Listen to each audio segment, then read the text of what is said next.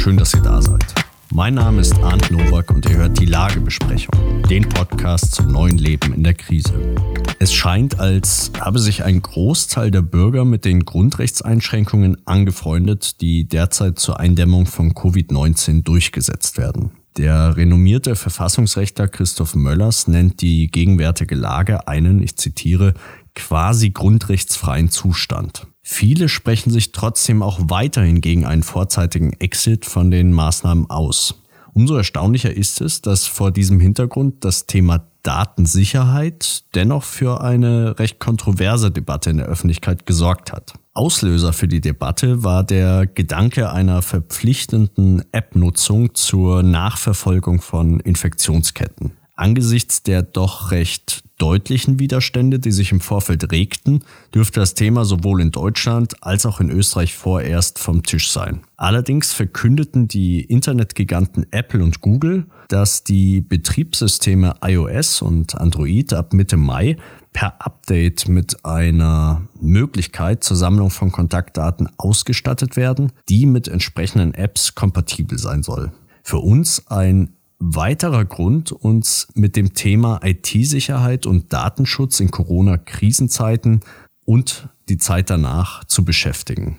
Denn auch vor Corona waren Datenschutz und IT-Sicherheit für Vertreter und Anhänger der politischen Opposition wichtige Fragen. Denn durch die ausschweifenden Beobachtungen durch den Inlandsgeheimdienst mitsamt den entsprechenden Befugnissen, aber auch durch Ausspähversuche des politischen Gegners war und äh, ist die Verbreitung sensibler persönlicher Daten von einiger Brisanz. Genau darüber wollen wir heute mit einem ausgemachten IT-Sicherheitsexperten sprechen. Eine Vorstellung unseres Gastes muss aus Sicherheitsgründen entfallen. Christian, schön, dass du da bist. Ja, Aktuell wird ja viel über das Verhältnis zwischen Datenschutz und Gesundheit diskutiert und per App sollen ja jetzt die Bewegungs- und Kontaktdaten äh, gespeichert und ausgewertet werden. Ähm, vielleicht kannst du mal erläutern, wie so eine Tracing-App funktioniert und was der Unterschied zu einer Tracking-App ist. Ja, also eine Tracing-App ähm, soll im Prinzip äh, im Unterschied zur Tracking-App datenschutzkonform sein indem sie äh, das Prinzip des Minimalismus verfolgt. Das heißt, ähm, ähm, es werden keine absoluten Tracking-Daten wie bei der Tracking-App ähm, aufgezeichnet und erhoben, sondern es werden nur die Kontakte, die mein Handy im Prinzip äh, in der Nähe haben, die werden gespeichert. Und das ist auch das Prinzip vom Tracing, ähm, dass man sich den Zeitpunkt und die ähm, gegenüberliegenden Kontakte ähm, aufzeichnet. Das ist dann wie so ein Protokoll, also das kann man sich im Prinzip so vorstellen, als wenn man mit einem Auto auf der Straße fährt und alle entgegenkommenden Autos, die einen entgegenkommen. Und genau so, wie sie einen entgegenkommen, ähm, werden im Prinzip die Nummernschilder ähm, abgespeichert. Und somit weiß ich, mit wem ich Kontakt hatte, wann. Und ist das, ist das äh, jetzt, wie ist das datenschutzmäßig ge geregelt? Also worüber funktioniert das? Also das ist natürlich äh, die entscheidende Frage. Ähm, und das ist auch eine Sache der Implementierung. Da gibt es äh, mehrere Ansätze. Ähm, Im Prinzip ist es so, dass äh, die Geräte natürlich eindeutige IDs haben, also die Handys, genauso wie die, ähm, ähm, ich sag mal, das Ganze funktioniert über Nahfunk, also über Bluetooth oder über Ultraschall, das ist auch unklar. Also können beides benutzen. Und ähm, in den Protokollen sind natürlich auch eindeutige IDs ähm, vergeben in den Geräten. Und ähm, das ist dann so, dass diese IDs entweder pseudonymisiert werden, also ersetzt werden durch andere IDs.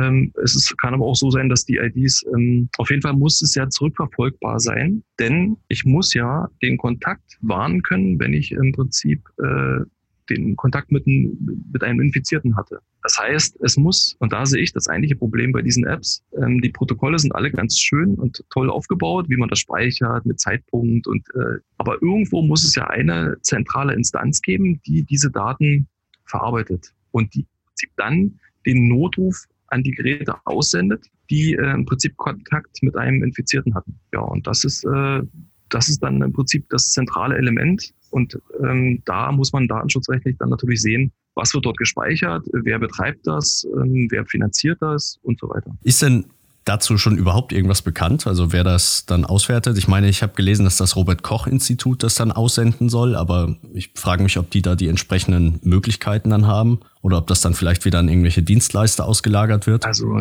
ganz sicher werden das irgendwelche Dienstleister machen, weil das Robert Koch Institut kein Rechenzentrum betreibt.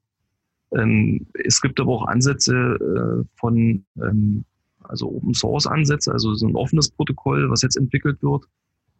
Ähm, da ist aber noch nichts spruchreif.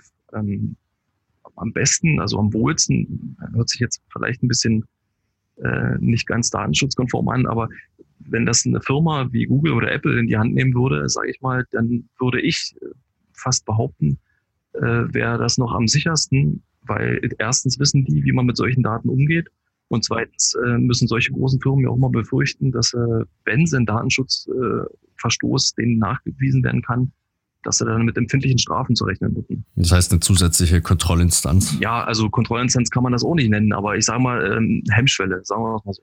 Ja, es ist ja jetzt doch äh, bekannt geworden, dass äh, Apple und äh, Google ja auch entsprechende, wie soll ich sagen, Funktionen künftig ab Mitte Mai irgendwie zur Verfügung stellen wollen, damit dann eben diese Daten auch genutzt werden können. Hast du schon irgendwie genau, was mitbekommen? Genau, das geht in die Richtung. Was noch mhm. gespeichert werden soll in dem Protokoll, ist der Ländercode, in dem man sich befindet, also in dem Land. Das soll mhm. relativ offen auch alles gestaltet sein. Also das soll auch mehrere Apps geben, zumindest das Protokoll so angelegt, die dann im Prinzip miteinander kommunizieren können. Das heißt, theoretisch könnte jedes Land seine eigene App entwickeln und betreiben. Die Frage ist natürlich, ob das, äh, ob wir das hinbekommen. Aber jedes Land und dann grenzübergreifend zusammenarbeiten? Genau, oder? also wird, es wird in der ID ein Ländercode mit, äh, mitgesendet das heißt, es ist dann mhm. klar, okay, dass äh, der User ist jetzt in Polen oder der war in Polen, hat in Polen diesen Kontakt. Und dann könnte mhm. man im Prinzip dann entsprechend reagieren. Was wiederum natürlich äh, die Frage irgendwie aufwirft, inwiefern dadurch nicht wieder eine zweite Kontrolle sozusagen geschaffen wird. Was ist mit Leuten, die sich zum Beispiel äh, widerrechtlich irgendwo äh, aufhalten und das dann da protokolliert wird, wie da mit solchen Leuten verfahren ja, wird? Ja gut, ne? da ist ja dann die Sache, nutzt man die App nur freiwillig oder nicht?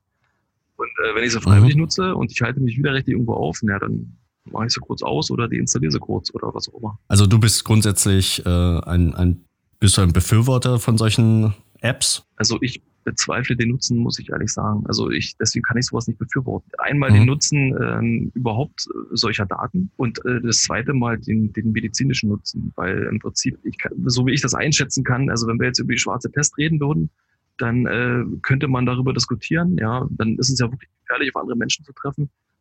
Wir reden hier aber über Fieber. Und da halte ich das Ganze für übertrieben. Wobei da natürlich ja auch die, die Meinungen im Auseinandergehen. Ne? Gerade, das ist ja das Besondere eigentlich an der Situation, dass wir überhaupt keine Ahnung haben, was da, oder das ist, ja. Naja, aber du hattest äh, ein anderes Thema, das du schon mal angesprochen hattest, ist die, äh, die Transparenz vom, die, des Quellcodes. Ich bin jetzt kein Techniker, deswegen kenne ich mich damit nicht allzu ja. gut aus.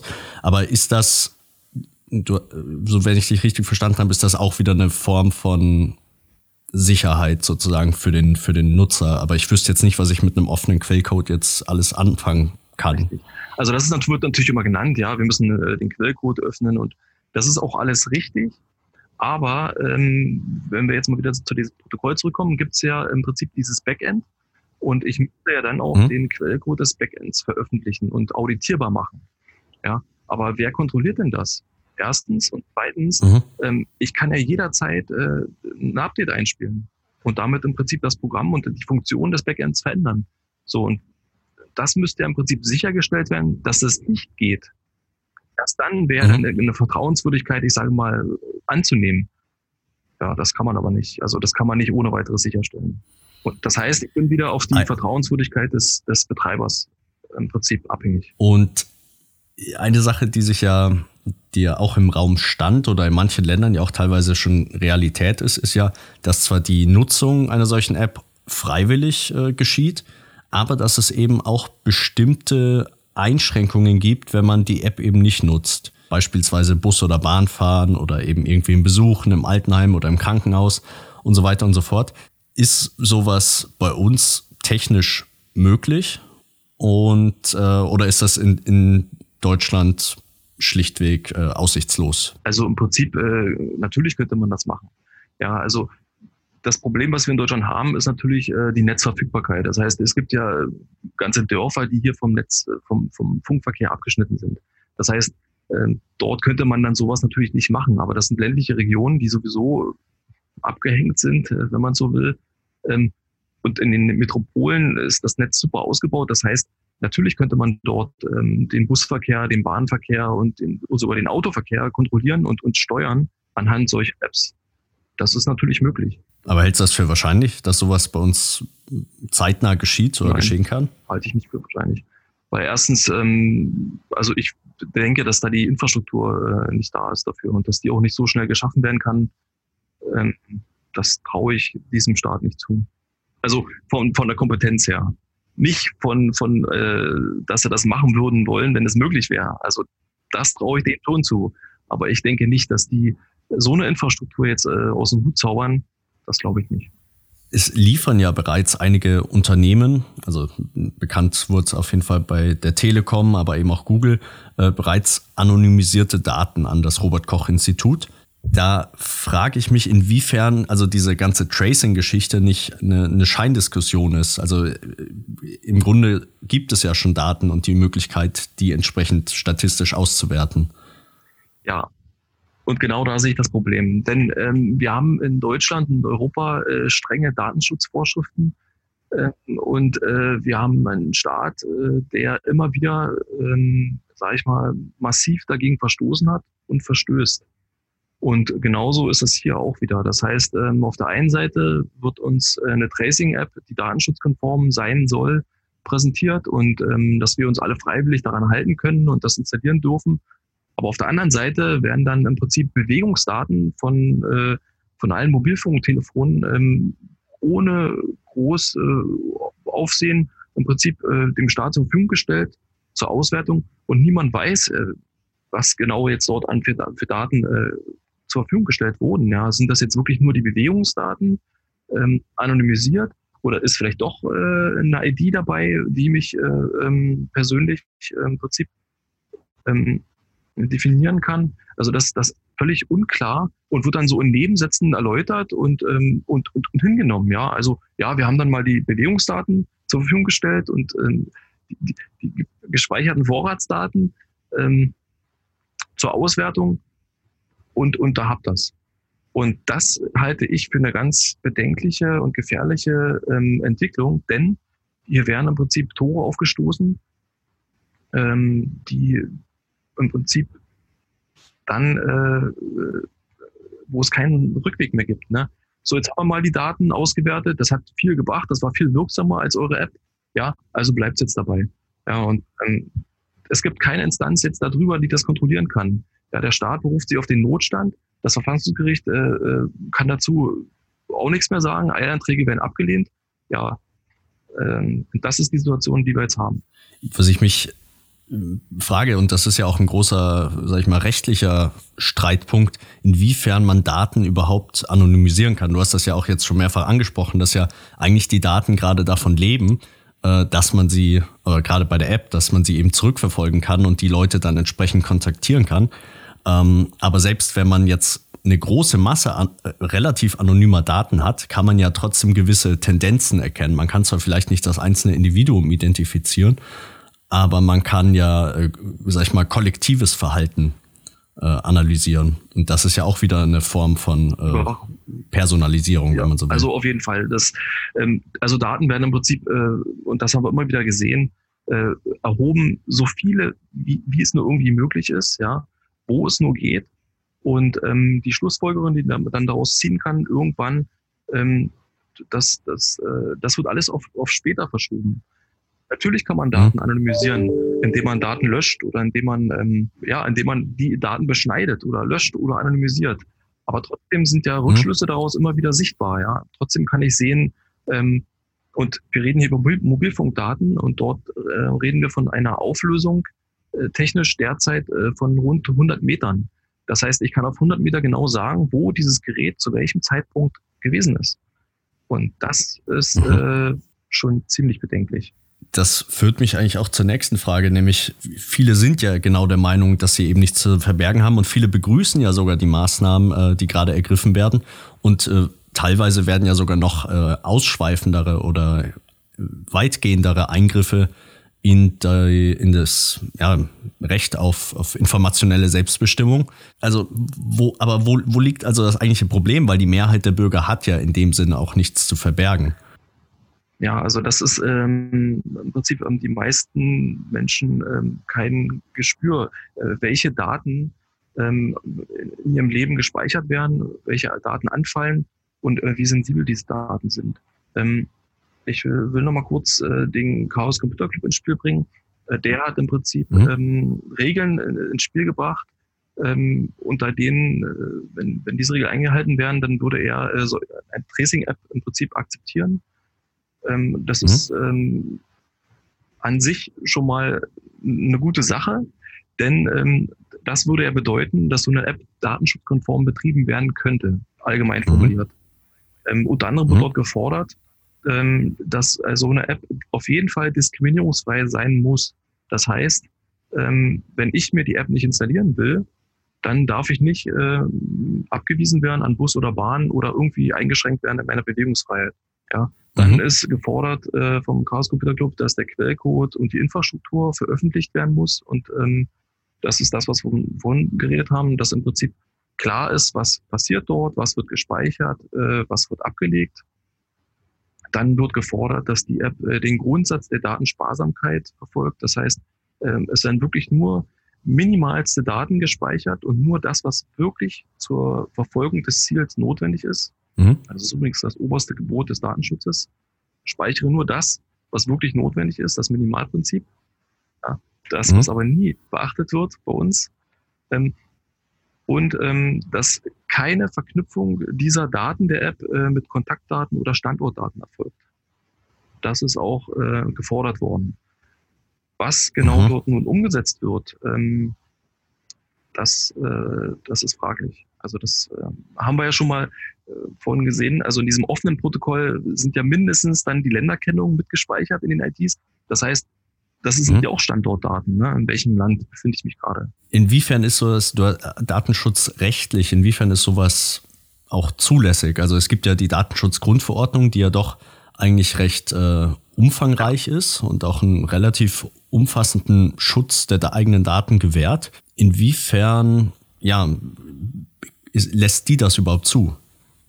Ja, also ich bin kein Jurist, ich kann das juristisch äh, nicht bewerten.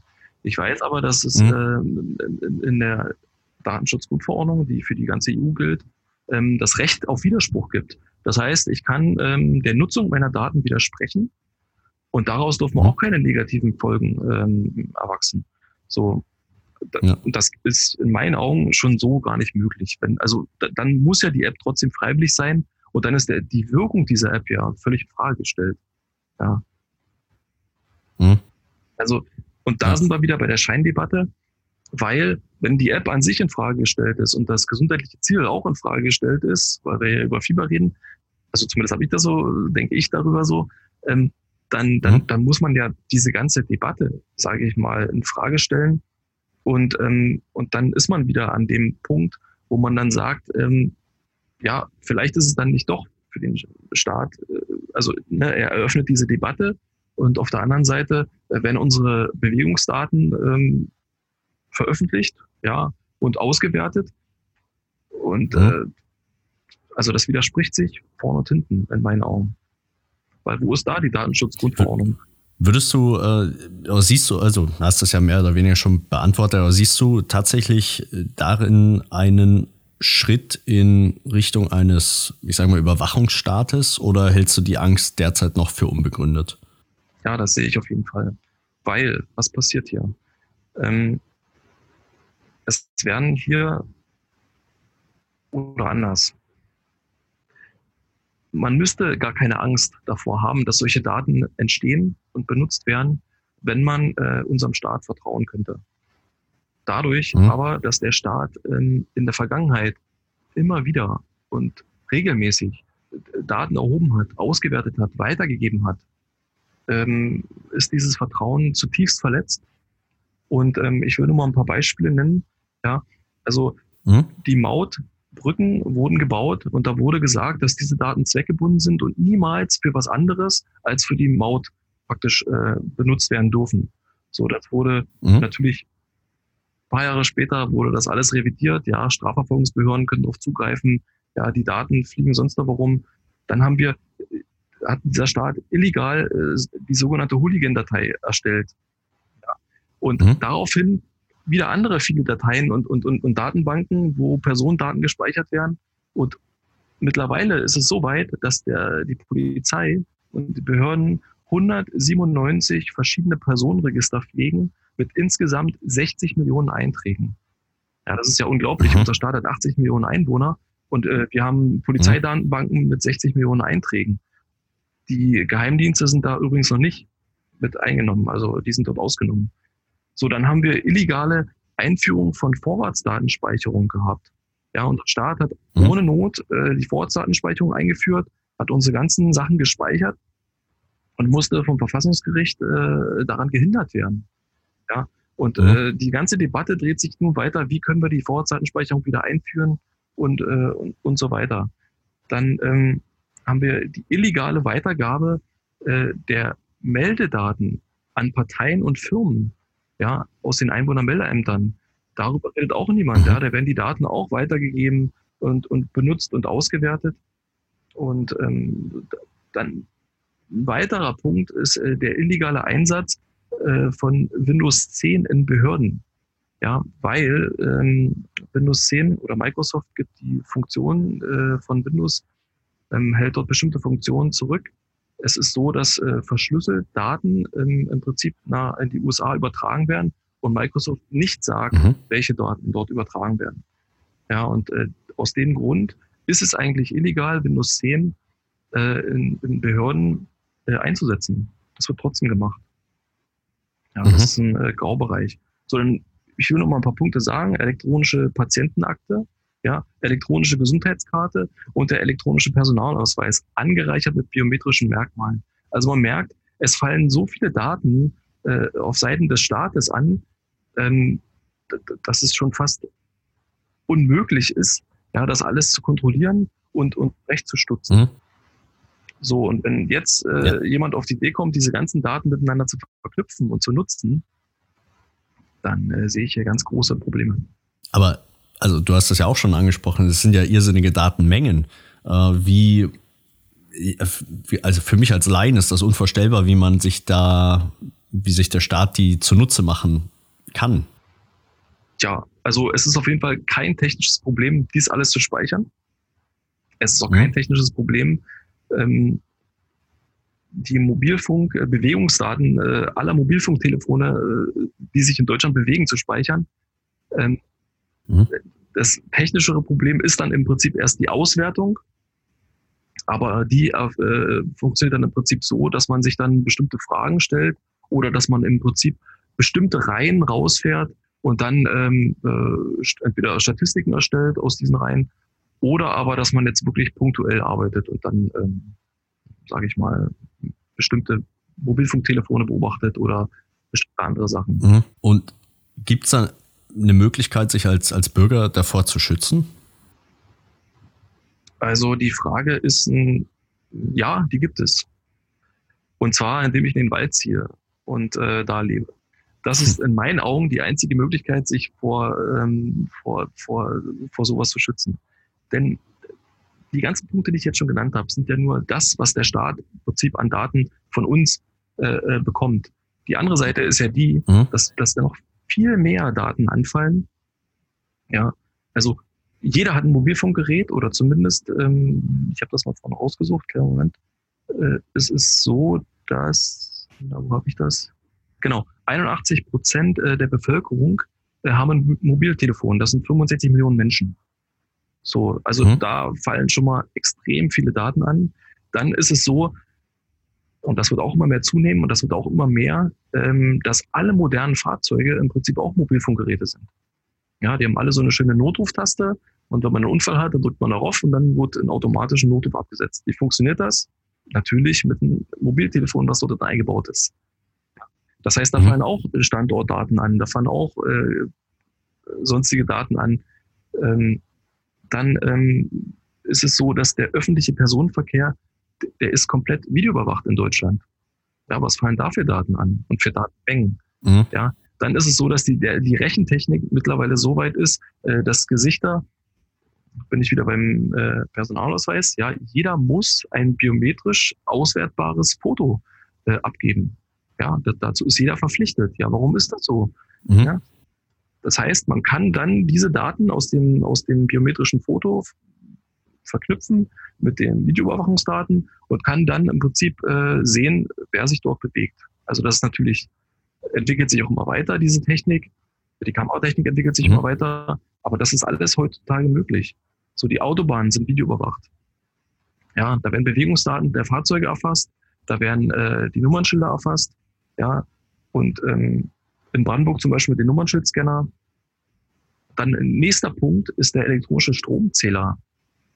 Ja, der hat eine Genauigkeit, äh, mit der ich im Prinzip genau sagen kann, ähm, wann du schlafen gehst, wann du dir dein Essen kochst, wann du zu Hause bist und da bin ich mir nicht ganz sicher, aber ich habe mal gelesen, ähm, dass er auch das Fernsehprogramm messen kann anhand äh, der mhm. äh, Farben, die im Prinzip im Fernsehen dargestellt werden ändert sich der Stromverbrauch des Geräts in, Millisekunden mhm. und äh, man kann wohl daran sehen oder mit dem elektronischen Stromzähler feststellen, wenn ein Fernseher an ist, was dort geguckt wird. So, und das ist natürlich, also mhm. diese Möglichkeiten, äh, die, sind, die sind unglaublich. Und ähm, im Prinzip kann man sich da schützen, ja, indem man einen Ball zieht, das alles nicht benutzt. Ja.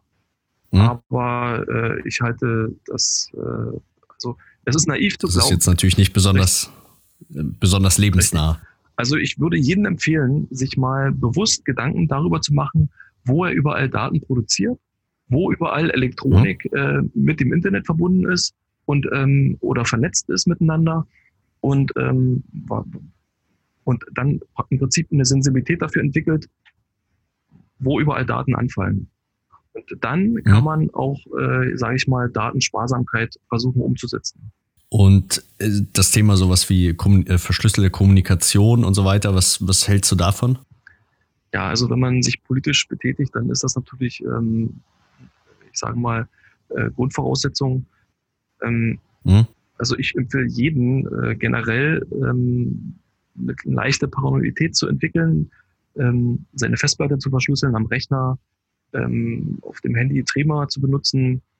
Ähm, mhm. Was ein ganz wichtiger Punkt ist, ist ein Passwortmanager zu benutzen. Das heißt, seine Passwörter sich nicht auszudenken, sondern die äh, generieren zu lassen durch eine Software, richtig gute Passwörter zu benutzen und die dann im Prinzip in diesem Container abzuspeichern. Ähm, wichtig ist auch die Sicherheitsfragen äh, mit dem, äh, in dem Passwortcontainer abzuspeichern und im Prinzip auch nicht erratbar zu machen. Das vergessen mhm. viele. Ähm, weil über die Sicherheitsfragen werden dann meistens die Accounts äh, doch aufgemacht. Äh, und mhm. natürlich VPN zu benutzen. Das ist ganz klar. VPN, vielleicht kannst du das nochmal erläutern für diejenigen, die sich damit noch nicht so gut also, auskennen. Dann baut mein Gerät eine verschlüsselte Verbindung ähm, zum Gegenüber auf. Und ähm, VPN-Anbieter gibt es ganz viele im Internet. Ähm, ich empfehle mhm. keinen europäischen, ähm, weil im Prinzip die sind alle ähm, weisungsgebunden müssen ihre Daten rausgeben, äh, auch wenn sie das sagen, dass sie das nicht machen. Ähm, also Russland oder, oder Asien würde ich da empfehlen. Mhm. Und würdest du ähm, sagen, dass die größte, dass die größere Gefahr vom Staat oder von, von Unternehmen äh, ausgeht, was das Thema Datensicherheit anbelangt? Das ist eine gute Frage. Also auf jeden Fall vom Staat. Warum? Weil der Staat sich das Recht gegeben hat, in meine Wohnung einzubrechen und auf meinen IT-Geräten einen Trojaner zu installieren, um meine Kommunikation zu überwachen. So, und äh, es gibt kein Unternehmen, was sich dieses Recht geben kann. Ja, ähm, mhm. da sehe ich auf jeden Fall die größere Gefahr. Weil man muss ja auch Folgendes beachten. Ähm, Kommunikation zu überwachen ist das eine. Ja, aber mit einem Trojaner kann ich die Kommunikation auch manipulieren. Und da geht im Prinzip äh, die ganze Sache los. Ich kann, ähm, ich kann ja damit Menschen im Prinzip äh, ins politische Aus befördern. Ich kann, ja, indem ich einfach einen Trojaner auf seinen Rechner installiere und, ähm, oder mhm. seine Tastatur, die Passwörter mitspeichere oder in seinem Router einen Trojaner installiere, das ist alles möglich, ähm, seine Kommunikation überwache ähm, und, ähm, und, und ihm einfach im Download äh, Sachen einspiele auf seinem Rechner oder dann darüber dann auf dem Rechner einen Trojaner installiere und dann äh, Bilddateien ablege, ja, ich sag mal Kinderpornografie oder ihm eine gewisse Kommunikation unterstelle. Und ähm, mhm. das ist mit Trojanern alles möglich. Und da sehe ich die größere Gefahr, als wenn Google jetzt äh, meinen Suchverlauf auswertet. Der natürlich auch sensibel ist, mhm. völlig klar. Ähm, aber im Prinzip äh, sehe ich da auf Seiten des Staates die größere Gefahr. Das heißt, die politischen Möglichkeiten der Daten sind, hältst du für, wie soll ich sagen, relevanter als die ökonomische Nutzung? Ja, auf jeden Fall. Weil ich habe ja damit die Leute in der Hand. Ja, ich kann, ähm, ich kann, also man muss sich ja nur mal vorstellen, äh, was man, was man mit, wenn man diese Daten jetzt auswerten würde. Ja, also ich bezweifle, mhm. dass man das heutzutage schon, äh, sage ich mal, allumfassend kann. Aber äh, punktuell kann man das auf jeden Fall. Und ähm, noch ein anderer Punkt sind ja Geheimdienste, die ja noch ganz andere Möglichkeiten haben. Also da geht die Sache ja noch mal einen Schritt mhm. weiter. Ähm, und da sehe ich auf jeden Fall eine große Gefahr. Und ich würde mir wünschen, ähm, dass eine Vertrauenswürdigkeit zu unserem Staat wiederhergestellt werden würde. Und weil dann, dann würde diese Gefahr sich auf einmal in Luft auflösen. Trotz dieser technischen Möglichkeiten. Mhm. Wie, wie könnte sowas vonstatten gehen? Also wie könnte der Staat da das äh, verloren gegangene Vertrauen wiederherstellen? Ja, also ich äh, würde diesem Staat nicht vertrauen. Also im Prinzip äh, äh, würde ich mir einen Politikwechsel wünschen. Und das, äh, das wäre dann im mhm. Prinzip die Vertrauenswürdigkeit. Gut. Dann, Christian, vielen Dank für das Gespräch. Sehr gern. Liebe Zuhörer, auch bei euch bedanke ich mich fürs Dabeisein und wir hören uns zur nächsten Lagebesprechung.